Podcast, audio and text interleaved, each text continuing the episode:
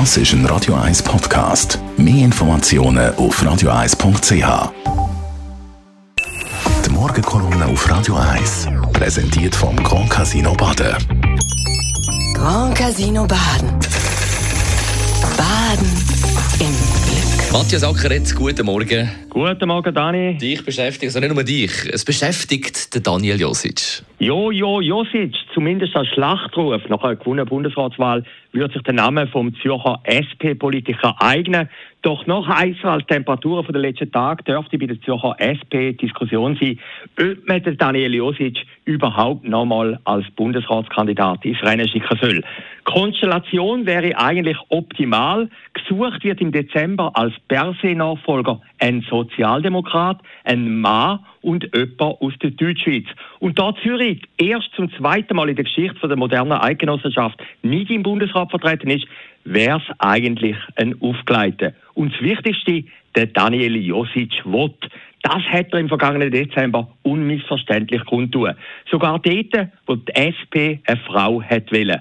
Und gerade diese Ehrlichkeit macht man ähm, Daniel Josic heute, drei Vierteljahr nach der Baum-Schneiderwahl, immer noch zum Vorwurf.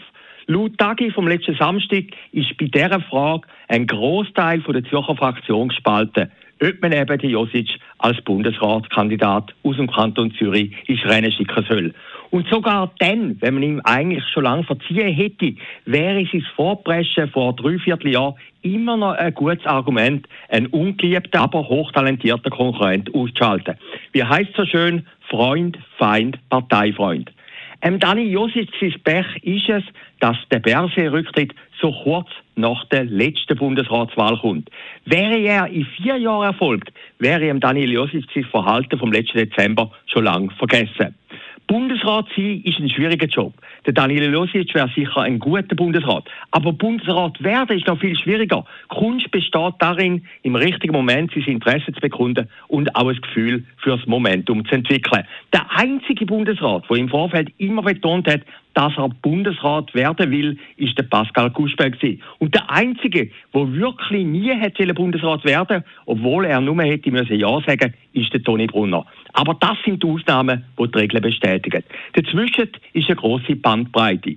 Der Dani Josic hat höchstwahrscheinlich zu vehement betont, dass er im Bundesrat will. Das ist sogar für einen Zürcher, wo weiß Gott nicht als bescheiden gilt, zu viel gewesen.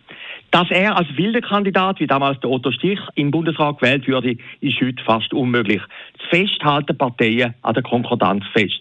Darum als Nicht-SP-Parteimitglied ein Appell an die Zürcher Partei. Gebt dem Dani Josic eine Chance. Es geht um den Kanton Zürich. Und wenn das nicht klappen soll, soll der Dani Josic Schwarznasenschaf züchten. Das ist immer noch die letzte Option, in die Schweizer Regierung zu kommen. Die Morgenkolumne auf Radio 1. Donnerstag mit dem persönlichen Verleger und Chefredakteur Matthias Ackeret und immer auch zum Nachlesen als Podcast. Das ist ein Radio 1 Podcast. Mehr Informationen auf radio1.ch.